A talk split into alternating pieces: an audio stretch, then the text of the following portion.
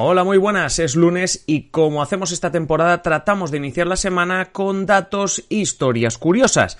En esta ocasión os venimos a preguntar qué os parecería que una guerra durase menos que un partido de fútbol. Pues eso ha ocurrido, y es que hoy os traemos las guerras más cortas. Hoy en Simple Política, el top 5 de las guerras más cortas de la historia. Comenzamos.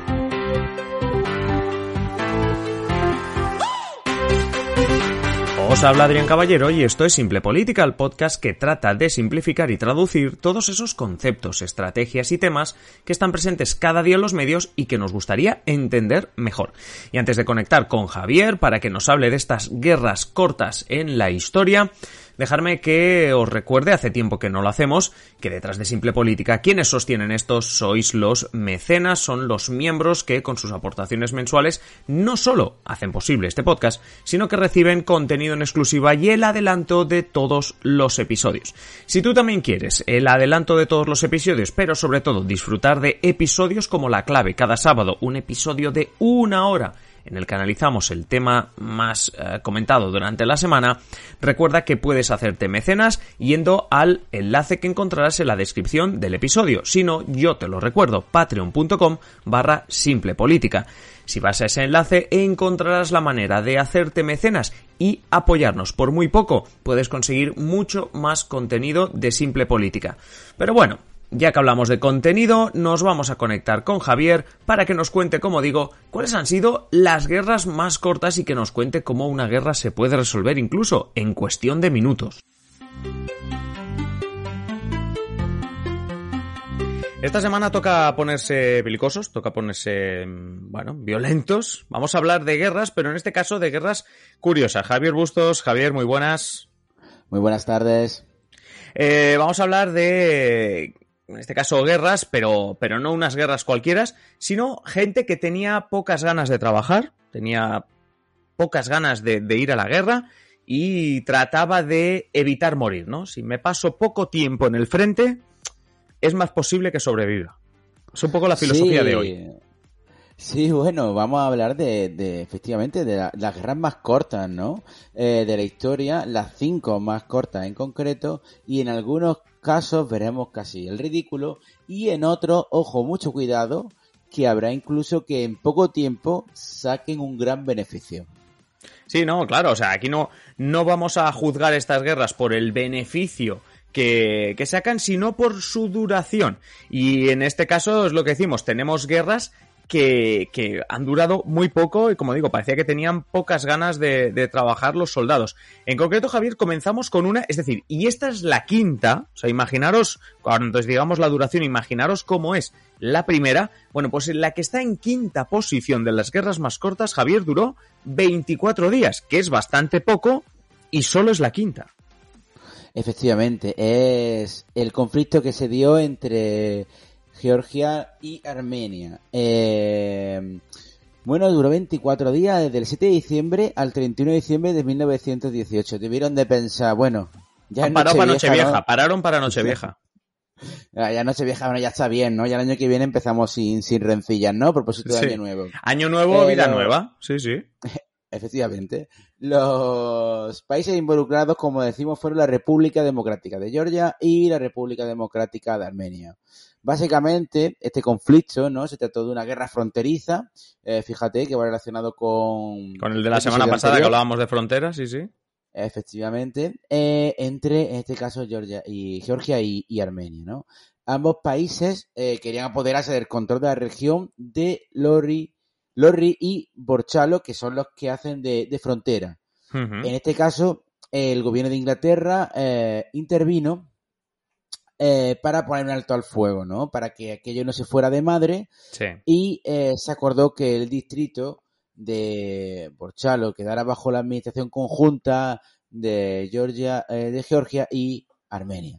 Situación que cambió en 1920 con el dominio soviético de Armenia, pero esa es otra historia. Exacto, que no duró 24 días, pero en este caso tenemos esta quinta guerra más corta en, el, en la posición número 5, esta guerra georgiano-armenia en 1918, que por cierto, casualmente, como decimos, acabó ya el 31 de diciembre, empezaron el año limpios de, de conflictos, 24 días. Pues eh, como decíamos, esta es la quinta posición. En cuarta posición tenemos una guerra que duró 10 días menos, es decir, duró 14, duró dos semanas, exactamente dos semanas, entre el 14 y el 28 de noviembre de 1885 y enfrentó a Serbia y Bulgaria. Es un conflicto más antiguo incluso que el que nos has contado, Javier, en este caso originado tras la unión de Rumelia Oriental al territorio de Bulgaria. Serbia, al considerar que esto disminuía su posición en los Balcanes, le declaró la guerra a Bulgaria. Luego de la derrota de Serbia, se firmó, eso un tratado de paz en donde se estipulaba que no habría cambios en la frontera entre ambos países. Y es que al final, si lo vemos desde esta perspectiva, Serbia en esa época estaba metida en todos los fregados, porque pocos años después, en 1914, Serbia fue protagonista del inicio de la Primera Guerra Mundial. No vamos a entrar aquí en ello porque no es precisamente una guerra corta, pero hay que decir que Serbia está en todos los fregados, en los cortos y en los largos. Sí, sí, están todos, están todos. estaban todos. Oye, por cierto, que lo más curioso de esta, de esta guerra, ¿no? De 14 días, es que está en la cuarta posición por un día. Porque en la tercera posición me traes una guerra de 13 días. Un día menos. En este caso, esta guerra de 13 días, también igual que la que hemos comentado al principio, parece que por Navidad se llaman descanso, eh, fue del 3 al 16 de diciembre y dijeron, bueno, pues ya, de 1971 dijeron... En previsión de que va a llegar Navidad, ¿no? Pues ya paramos. Vamos a ir parando que si no nos comen, se nos comen las vacaciones. En este caso, eh, fue una guerra que se dio, e involucró a India y Pakistán. Hablamos de un conflicto también eh, marcado por las fronteras, pero desde otra perspectiva. En este caso, el territorio de Pakistán occidental buscó independizarse de Pakistán. En ese momento, India abrió sus fronteras para dar asilo político a los exiliados y refugiados de Pakistán occidental. Obviamente, esta situación, como era previsible, ofendió o molestó a Pakistán por lo que atacó al aeropuerto, al aeropuerto indio. Obviamente, todo ataque acaba teniendo una respuesta que fue lo que hizo India, respondiendo al ataque y sometiendo a las fuerzas pakistaní y dando fin a esta guerra de 13 días.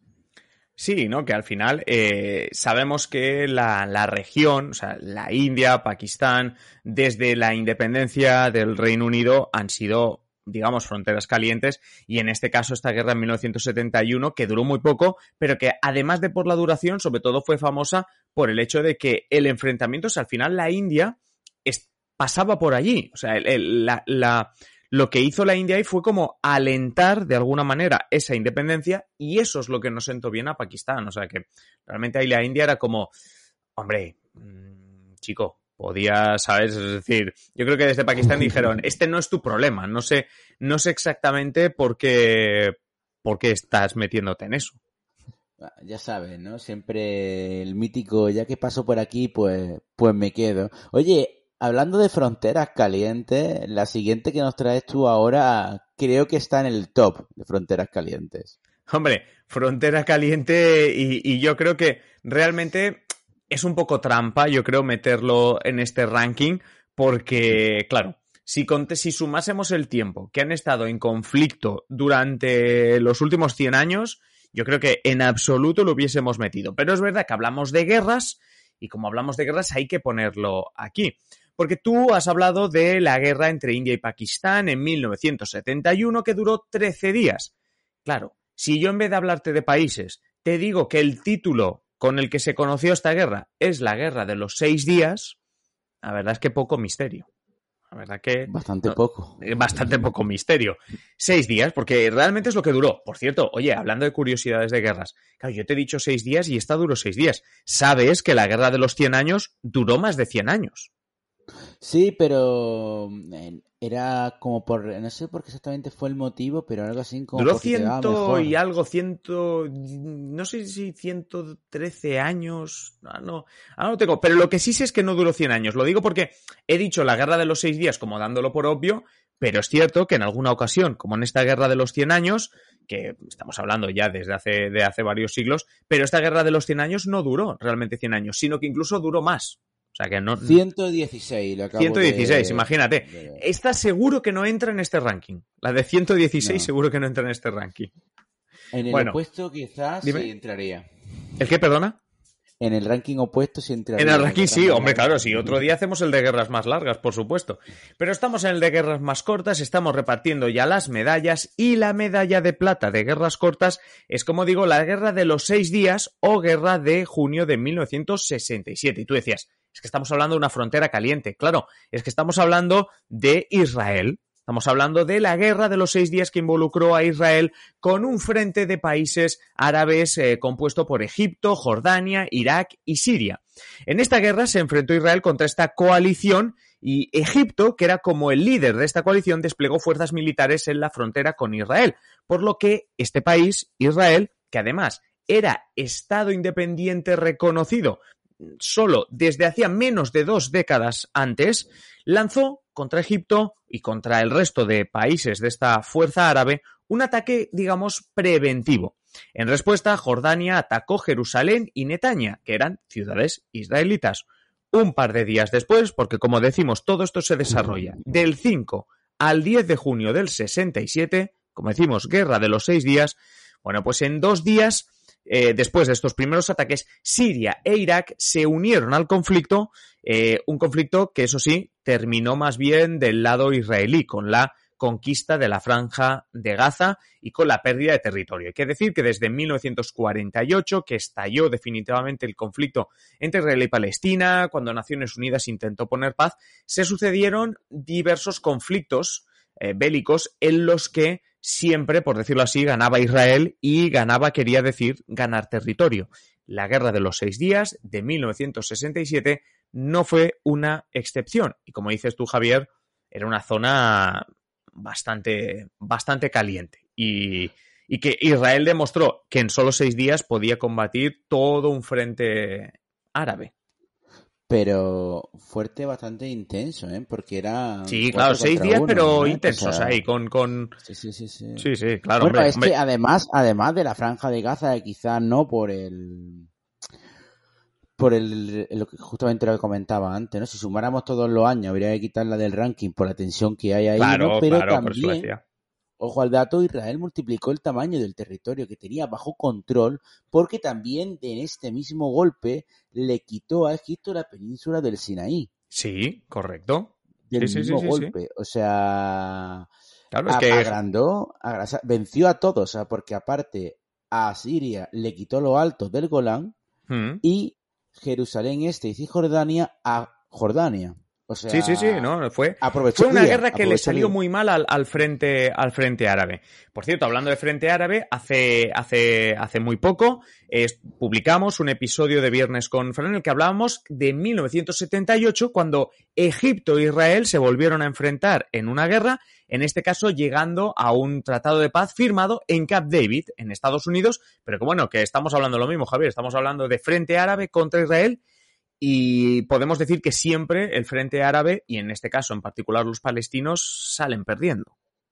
Casi siempre. siempre. Sí, casi Tener siempre. En este caso hay que decir que sí. Sí, sí. Tener de lado, vaya, tener como aliado a Estados Unidos suele ser un, Sí, Un buen suele plus. ser un punto a favor, suele ser un, pun- un puntazo a favor. Eh, esta es la medalla de plata, seis días. Pero ojo, porque la medalla de oro es, es increíble. La medalla de oro, ahora, ahora nos la cuentas, Javier, pero yo, yo quiero dar un dato. La guerra más corta de la historia dura menos que un episodio de La Clave, que ya sabéis que es esos episodios que hacemos los sábados para los mecenas. Bueno, pues la guerra más larga, ay, perdón, más corta de la historia duró menos que lo que dura un episodio de La Clave. Javier, cuéntanos. Bueno, la guerra entre Angola y eh, Zanzíbar Hmm. eh, es que parece un partido de fútbol, de fútbol que quedó a medias. O sea, duró 45 minutos. Sí, sí, sí, no, no. O, O sea, sea- dura menos que un episodio de, de La Clave, dura una parte de un partido de fútbol y es una guerra. 45 Es una guerra minutos. y lo, en este caso no hay que dar periodos porque solo un día, sin que tuvo lugar el 27 de agosto de 1896. Claro, claro, sí, sí, claro. En este caso no duró dos días. 27 de agosto de 1896 y por lo que tengo entendido enfrentó a una potencia europea y con una, un país africano. Efectivamente, aquí se trata de un conflicto que involucró a, a Reino Unido, ¿no? Sí. En concreto, se trata, bueno, como hemos dicho, es la guerra más corta de la historia y que tiene lugar tras la muerte del sultán de Zanzíbar. Eh, en este caso, su primo eh, intent- eh, tomó el poder mediante un golpe de Estado, cosa que no sentó bastante bien a Reino Unido.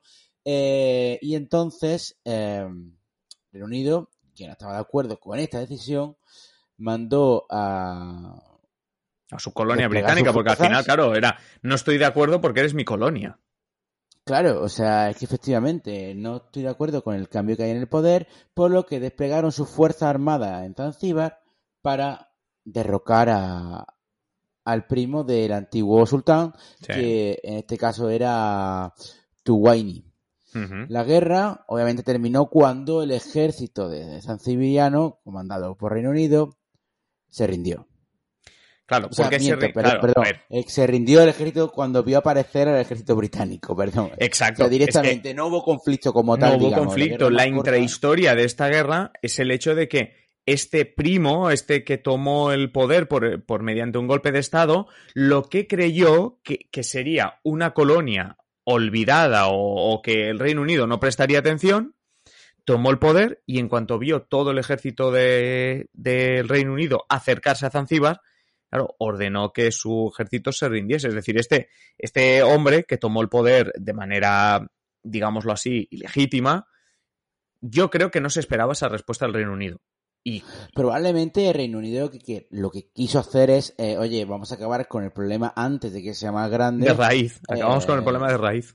Claro, se presentaron allí y el pobre ejército de Zanzíbar es que no tuvo, Pues que no, no tenemos nada que hacer. ¿no? Claro. Entonces, claro, estuve en las tropas británicas, supongo. Sí, sí, pero bueno, eh, bastante- Esos 45 minutos de guerra no se los quita nadie, ¿eh? Esos 45 Pero minutos no. de Reino Unido le declara la guerra a Zanzíbar, no se los quita nadie. O O, sea- Zanzíbar, o no sé, o, o al revés. Zanzíbar se la declara al Reino Unido. Oye, Zanzíbar mm, puede tener el orgullo de haberle declarado la guerra a todo un Reino Unido. O sea, Exacto.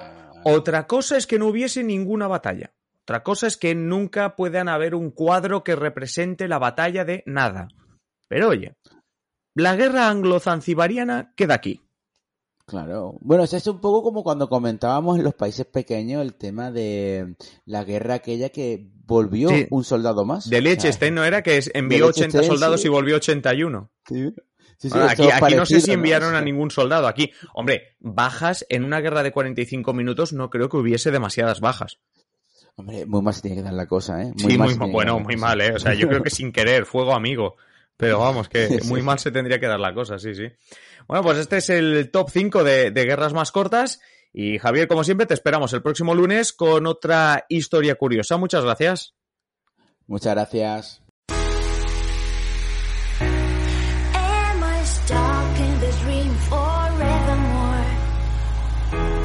Y hasta aquí el episodio de hoy. Como siempre, agradeceros que estéis al otro lado y ya sabéis, invitaros a que compartáis este episodio en las redes sociales o allá donde queráis. Si queréis más simple política, pues varias opciones. La primera esperará nuestro próximo episodio, ya sabéis, de lunes a viernes un nuevo episodio. La segunda opción, pues que estéis atentos a nuestra página web simplepolitica.com o a nuestro Twitter arroba simple barra baja política. Y la última, la más interesante de las opciones, es que os hagáis miembros, os hagáis mecenas de Simple Política para tener contenido en exclusiva. ¿Cómo te haces mecenas de Simple Política? Pues tienes dos opciones. Si nos estás escuchando a través de ebooks, te vas al botoncito que pone apoyar y si no, tienes el enlace en la descripción de patreon.com barra Simple Política. Es así de sencillo. Te haces mecenas y disfrutas de un montón de contenido en exclusiva, no solo el que vendrá a partir de ahora, sino todo aquel que ya hemos publicado. Y nada más, simplemente deciros que paséis un feliz día y aquí estaremos en el próximo episodio. Un saludo.